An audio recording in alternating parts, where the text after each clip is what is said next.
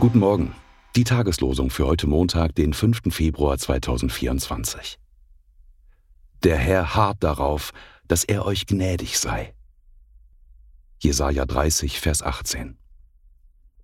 Wir glauben doch, dass wir durch die Gnade des Herrn Jesus gerettet werden. Apostelgeschichte 15, Vers 11.